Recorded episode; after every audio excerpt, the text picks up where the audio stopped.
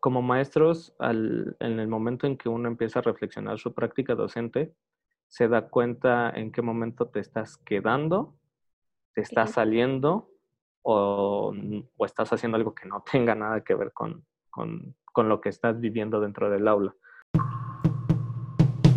¿Cómo estás, Edgar? Muy bien, muchas gracias. Qué bueno, mucho, muchas gracias por, el tiempo que nos regalas. Em, justo por platicar con nosotros, ¿no? De qué, has implementado. Y bueno, coméntanos un poquito más. Em, ¿A qué grado estás atendiendo ahorita? ¿Cuáles son tus actividades? Eh, bien, soy de la Escuela Primaria Cuautepec. Eh, estoy en sexto grado y ahorita mis actividades están enfocadas a diseñar eh, actividades con temáticas nuevas que estén enfocadas a la adquisición de los aprendizajes de los estudiantes de manera o a partir de distancia, vaya, porque, bueno, eh, creo que todos conocemos la situación en la que estamos. Entonces, este, este tipo de, actividades deben de estar enfocadas con temáticas nuevas, eh, en donde los niños se desarrollen desde una manera autónoma y pues este que no afecte este último trimestre de, su curso. Claro, bueno, sí, ahorita con la situación actual de, la contingencia, seguramente muchas cosas cambiaron. Sin embargo, tú antes de la contingencia ya utilizabas eh, como, como este enfoque de, hacer las cosas de una forma diferente o de, utilizar algunos otros medios para poder realizar tus clases. Eh, cuando yo inicié el, ciclo escolar, eh, propuse un proyecto o una actividad de acompañamiento de lectura, pero no lo quería dejar con, con lecturas de la biblioteca o lecturas que incluso fueran como que nada más se generaran por hacer, o sea, que, que estuviera en el quehacer de obligación y que no trascendiera. Entonces traté de buscar este, libros que, con los que están a lo mejor familiarizados, que a lo mejor han visto películas, pero que no sabían que a lo mejor eran libros, eh, libros que, eh, que, que, incluso sus papás en algún momento seguro los, los conocen o han escuchado de ellos. Y eh, me favoreció mucho también que, que fuera un sexto grado, porque así no me podía limitar tanto en temáticas. Entonces, este, digamos que los libros están enfocados de un sexto grado hasta un tercero de secundaria, por así decirlo, dependiendo también la, la cultura familiar, pero pues yo con, con los papás hablé desde una perspectiva de pues que, lo generaran más allá de, un, este, de un aprendizaje de la temática del libro que fuera más para la adquisición de una lectura eh, más cotidiana, ¿no? Entonces, para que estos libros llegaran con ellos, este, lo manejaba eh, desde tres vías. La primera era directa, yo les pasaba el nombre del libro y ellos lo adquirían físico pero en la zona en la que yo me encuentro, este, digamos que a veces los recursos no son tan favorables. Entonces la otra vía era ah, este, proporcionarles yo un juego de copias del libro que nos tocaba quincenalmente y ya ellos lo reproducían. Y la este, otra era eh, dejarlo en una papelería cercana y también ellos iban y lo adquirían. Y la última, y era como la más accesible, pero también era como la menos, este, pues, no sé, solicitada. Era, yo diseñé una plataforma en, en Wix, en donde yo subí los libros. Eh, era la más fácil porque pues todos los libros se encontraron desde el inicio del ciclo escolar hasta ahorita ahí y los podían este, solicitar o, o, checar a la hora que quisieran, el día que quisieran, en el momento que quisieran, desde el lugar que quisieran. Sin embargo, pues también este, pues no, al no tener todos un dispositivo, entonces eh, sí se les complicaba. Sin embargo, pues eh, esto también favorecía el hecho de que si lo querían en físico, podían eh, descargarlo de ahí directamente sin ningún problema.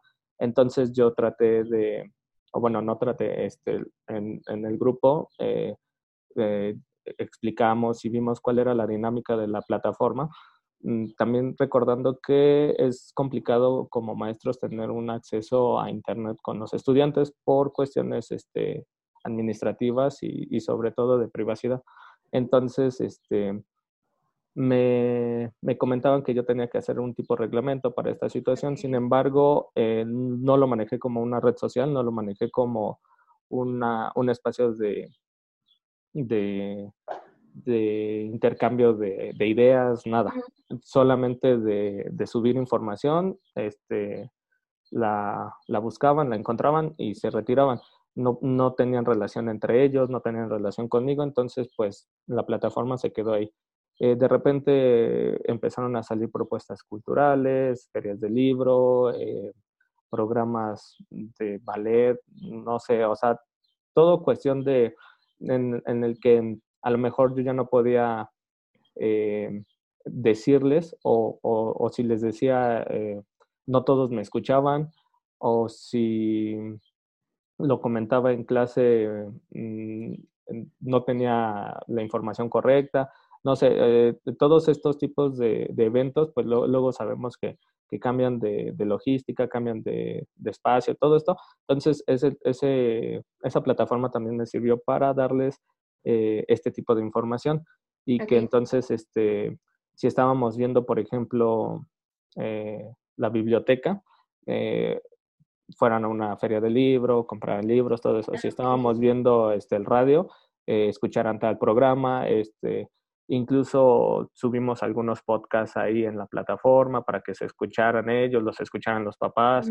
Este, ahorita estábamos, antes de que empezara la contingencia, estábamos, aunque ya había pasado el, el, la temática del programa de el reportaje, lo, íbamos a hacer como si fuera tipo televisión, pero eh, digamos que también entre la secundaria, la Olimpiada del Conocimiento, todo esto, entonces este, yo, yo trato de acomodar los tiempos para que no afecte a nada y sabiendo que también el generar este tipo de actividades conlleva un poquito más de tiempo, entonces lo traté de ir este, como planeando con un, este, con mínimo de tiempo este, usable en, el salón. Entonces, este, la idea era de que ya por estas fechas, que son meses quizá más relajados para ellos, empezáramos a subir ya las, las, entrevistas, los reportajes, los que faltaban de los podcasts, todo esto. Y, y, pues para que los vieran sus papás más que nada y que en algún momento ellos tuvieran un recuerdo cuando pasaran a la secundaria, ¿no? Y que también si les servía algo de información de ahí, pues la, la ocuparan. Entonces, este, pues lo, lo venimos manejando así, la plataforma era como muy, ya como muy cotidiana, ya como muy familiar, pero también la realidad es de que nunca la manejé como, como una necesidad dentro de la escuela, por lo mismo que sé que no todos tienen el acceso a Internet. O sea, era un, una herramienta demasiado útil y que la vieron muy familiar, pero que no la hicieron como una necesidad.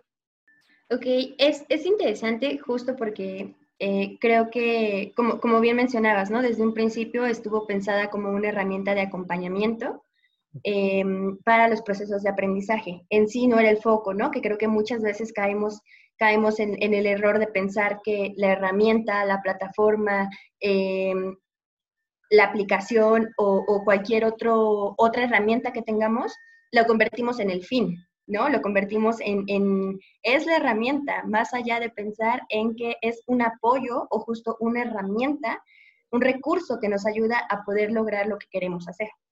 Entonces, está, está muy interesante y también em, me gusta la parte en la que logras combinar eh, los eventos sociales, ¿no? los eventos artísticos, el conocer un museo, el ir a alguna exposición con algún tema en específico. Entonces, eh, creo que es una mancuerna muy padre porque al final eh, recordemos que un punto importante de la educación es poder acercar pues la realidad a los estudiantes, ¿no? Y, esto creo que, creo que me, me, me gusta mucho la idea, ¿no?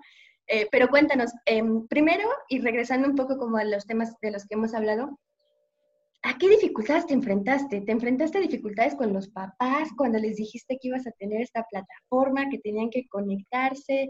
Eh, les, tuviste que, ¿Les tuviste que enseñar o, cómo fue este proceso?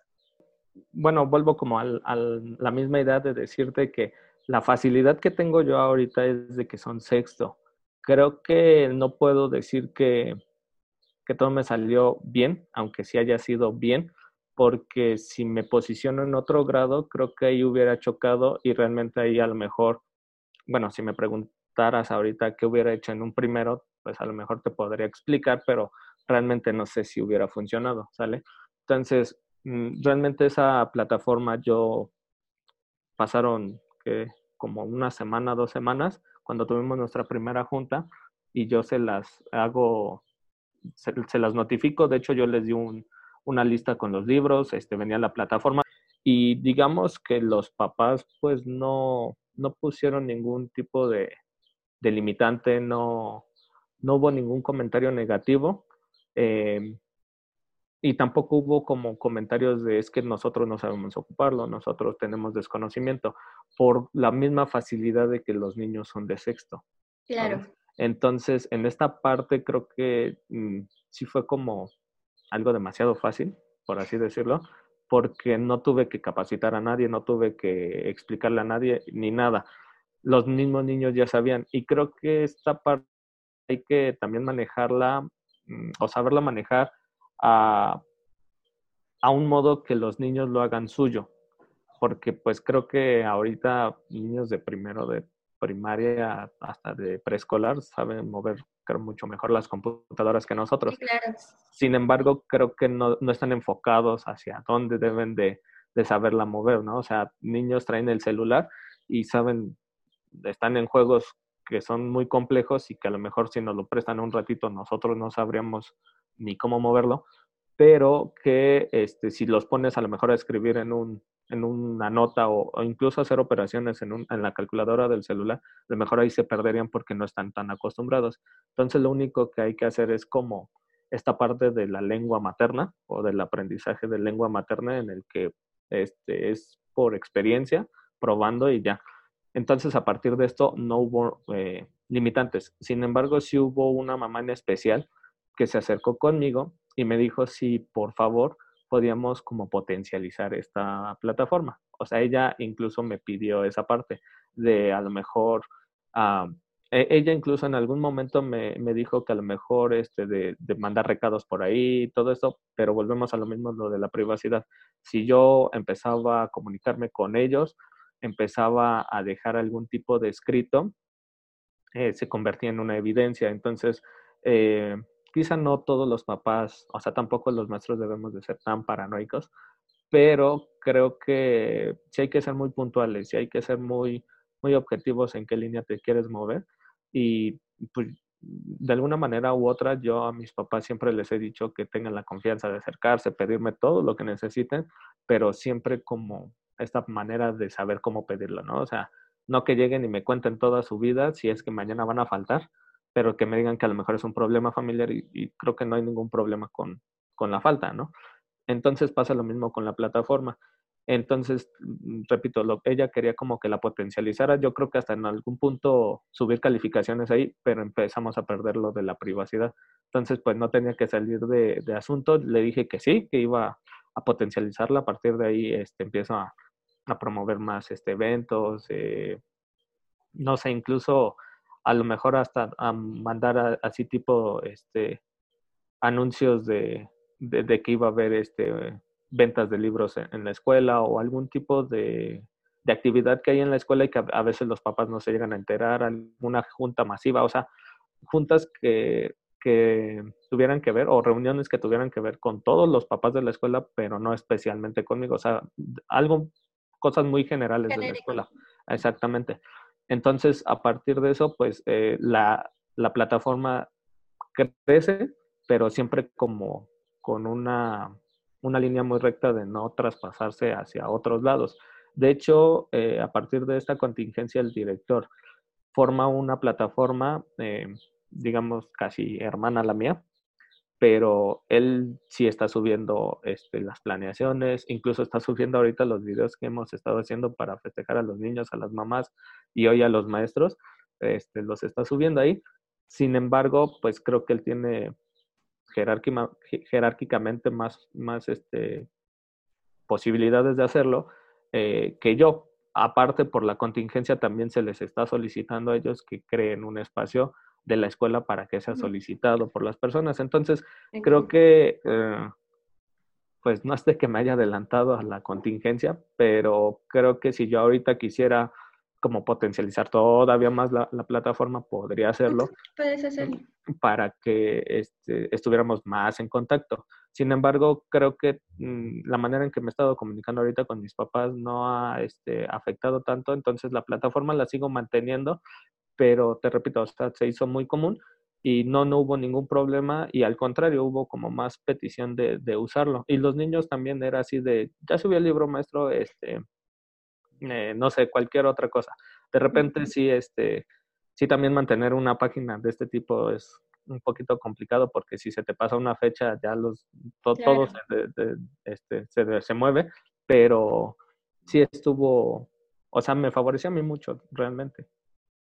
Claro, creo que, creo que resalto la, la cuestión de que al fin, em, bueno, al final, salvo sus, eh, las circunstancias que, que existían, creaste un, medio de comunicación con tu grupo en el que podías compartir con ellos materiales adicionales, ¿no? Si estaban enfocados a una actividad de aprendizaje y también, em, pues, compartiste con ellos otro tipo de información.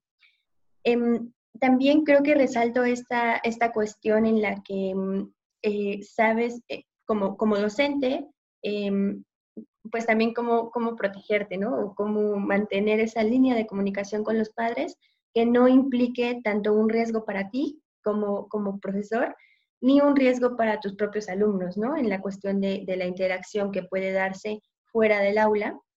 Sin embargo, me parece que em, quizás si existiera un común acuerdo con los papás o, algo así, y que todos lo respetaran, obviamente, eh, se podría abrir, ¿no? O tener esa posibilidad en una materia eh, escolar, ¿no? Con un fin, un fin académico y educativo es para como complementar, es que sí se puede, porque a partir de que viene la reforma y en donde se, se integran actividades este, artística, eh, eh, bueno, las tecnologías, en este caso TICS y educación física, como a la formación del docente, administrativamente sí existe la posibilidad siempre y cuando se creen acuerdos, pero algunos acuerdos son un poquito atropellados con otros este, con el marco de la convivencia, para la convivencia, entonces resulta un poquito a veces contradictorio hacer una plataforma cuando corres el riesgo de que los niños eh, desvirtualicen todo lo que se está haciendo. Entonces, o sea, de que se puede, se puede, de que se debería, se debería, y de que se tuvo que implementar, se tuvo que implementar para que cuando llegara una contingencia como este tipo, no hubiera capacitaciones en la contingencia, sino más bien que la contingencia la ocupáramos para este, favorecer esto. Entonces, esto ya se venía manejando, que pues la secretaria no, no haya hecho énfasis en esto, pues sí, pero es que volvemos a lo mismo, o sea, la, normatividad sobrepasaba este tipo de acuerdos. Ok, pues creo que mencionas algo importante, la cuestión de capacitarnos en, estos temas, ¿no? Em, otro punto que quiero resaltar es que eh, al día de hoy tenemos una gran ventaja, porque como bien mencionas, los niños de estas generaciones ya vienen como con muchas habilidades tecnológicas, ¿no? Que nos permiten desarrollar otro tipo de, em, de actividades educativas, otro tipo de recursos, otro tipo de planeaciones incluso, ¿no? Que, van rompiendo un poco o nos van exigiendo eh, romper con esquemas tradicionales dentro del aula. Eh, entonces, creo que estas actividades como la que realizaste em, están basadas justo en esto, ¿no? De pensar qué niños tenemos en las aulas, ¿no? Y, de qué forma puedo llegar a ellos, mm, quizá más sencillo, pero también eh, cumpliendo un objetivo educativo, ¿no? Porque al final ese, tiene que ser nuestro, pues, nuestro fundamento de toda actividad. Eh, y, esto es importante. ¿Qué mensaje le compartirías a los profesores? Em, bueno, sabemos que tú eres muy millennial, eres muy joven, entonces eh, te adaptas muy bien como con estas nuevas generaciones. Pero en general, ¿qué, mensaje podrías compartir con los profesores para que se sumen como a, este, a esta oportunidad? ¿no? No, no lo llamaría un reto, sino que se sumen a esta oportunidad de trabajar con estas generaciones tan diferentes y tan, tan rápidas, ¿no? Tan, tan dinámicas como las que tenemos el día de hoy en las aulas. Mm, creo que no es más como el hecho de de un consejo, más bien sería como mm, invitarlos a la reflexión. Y, que a partir de su reflexión vean en dónde estamos parados. Ah, como maestros, en el momento en que uno empieza a reflexionar su práctica docente, se da cuenta en qué momento te estás quedando, te estás saliendo o, o, estás haciendo algo que no tenga nada que ver con, con, con lo que estás viviendo dentro del aula. Entonces, a partir de esto, más allá de, de ocupar las TICs o las tecnologías a favor de la educación, creo que es el hecho de revolucionar la práctica docente. Porque, por un lado, pues se escucha muy bonito el hecho de decir, este, pues voy a ocupar, este, voy a dar clases por la computadora y todo eso, pero sabemos que también existen como mm, muchos puntos que analizar, ¿no? Desde el, desde el hecho de que pues la conectividad no es tan buena, este, los estudiantes hasta la fecha no están respetando a, los maestros que no tienen tanta experiencia. Mm, no sé, o sea, son muchos factores en los que podremos estar aquí toda la noche platicando o todos, tres días, pero más que este como dar un consejo es más, más que nada invitarlos a, esta, a este tipo de reflexión y ver en dónde estamos parados, cómo se está moviendo el mundo y, y, qué tanto tenemos que mover nuestra práctica docente para no quedarnos, ¿no? Para no caducar, como luego por ahí dicen. Entonces, pues no, no, no es consejo, más bien es, vamos a reflexionar, porque aparte, eh, bueno, no sé si lo dije, pero quiero recordar, eh, en la otra Mm, entrevista, eh, en algún momento di un énfasis en que si un maestro se queda, todos nos quedamos. Entonces, mm, yo podría decir, es que yo hago esto, yo hago el otro, yo hago el otro. Pero si, por ejemplo, los, los chavos que ahorita se van a la secundaria, llegan a una secundaria y los maestros no, no, no tienen este tipo de herramientas, pues se van a quedar, ¿no? Y, el, y, si en segundo sí tienen este tipo de herramientas, pues entonces va a haber como un desfasamiento, ligero, pero desfasamiento. Entonces, pues por eso es como invitar a, la reflexión y el, el, hecho de que un maestro empuje a, a, una práctica docente tecnológica, eso hace que el siguiente docente tenga que todavía evolucionar y así. O sea, somos una cadenita, no podemos como decir, yo lo hago y, y yo sí me preocupo por los niños y él no lo está haciendo. Más bien, él no lo está haciendo porque no está reflexionando. Entonces, creo que todo parte de la reflexión, ¿no? Ok, eh, creo que es un punto que justo suena como sencillo, ¿no? Pero implica un gran reto personal, profesional, es un reto también, pues incluso de pensarlo en el gremio, ¿no? O sea, de pensarlo como a diferentes niveles, pero creo que definitivamente es una actividad que tenemos que hacer para que justo como mencionábamos en videos anteriores, no nos dé la, la, la famosa ceguera de taller, ¿no? En el que ya encontré lo que me funciona y esto lo sigo aplicando siempre, la reflexión de nuestra propia práctica frente a los grupos, frente a las actividades de enseñanza que tenemos, creo que es algo muy, muy importante. Y em, esto me lleva también a pensar en, en, esa reflexión sobre incluso las habilidades que tenemos, ¿no? Porque eh, adaptarnos a esto obviamente implica desarrollar habilidades. Si pudieras sé que, sé que puede ser como un poco contradictorio respecto al, al, a la parte de la reflexión que nos acabas de comentar, pero si pudiéramos hacer tangibles tres habilidades básicas que quizá los docentes necesitamos empujar en, este, en esta actualidad, ¿qué, qué habilidades podrías eh, numerar o enlistar en estas, en estas tres básicas? Creo que con tres nos quedaremos cortos, pero Sí, seguramente, pero tenemos que empezar por algo. Sí, pues creo que es una capacitación día a día desde la, desde la parte tecnológica, desde la parte de comunicaciones, desde mejorar tu práctica docente y pues creo que ahí ya serían tres, ¿no? Porque el hecho de que tú mejores tu práctica docente también te da a, a poder sentarte frente a una cámara y tener que ir al punto, ¿sale? O sea, quizá en el, en el pizarrón tenemos hasta un cierto punto de fallar, de equivocarnos y corregir. Pero si estamos hablando que estás dando una clase en Zoom que dura 40 minutos, no te puedes estar equivocando. y que a lo mejor el niño está teniendo una clase cada ocho días porque no puede pagar internet y que va a un internet, entonces no te puedes estar equivocando y no porque a partir de ahora seamos maestros perfectos, o sea, la equivocación radica en el ser humano, ¿no? Pero eh, creo que eh, es como un guion, ¿no? Un guion tipo televisión, que sí tiene que ser muy certero, tienes que aprender a sintetizar más las cosas y eso sería un todo hacia, hacia cómo estás formando tu práctica docente, cómo estás planeando tus clases. Esa sería una habilidad muy importante. Las tecnologías para que si nos empiezan a hablar de formatos, de, de este, determinaciones, de, no sé, muchas cosas técnicas desde lo tecnológico, pues no, no preguntemos qué es, o si vamos a preguntar mínimo también sepamos movernos, porque sí yo sé que también hay, hay profesores que a lo mejor no saben mover, pero eh, resultaría más fácil si mínimo estamos familiarizados con la tecnología.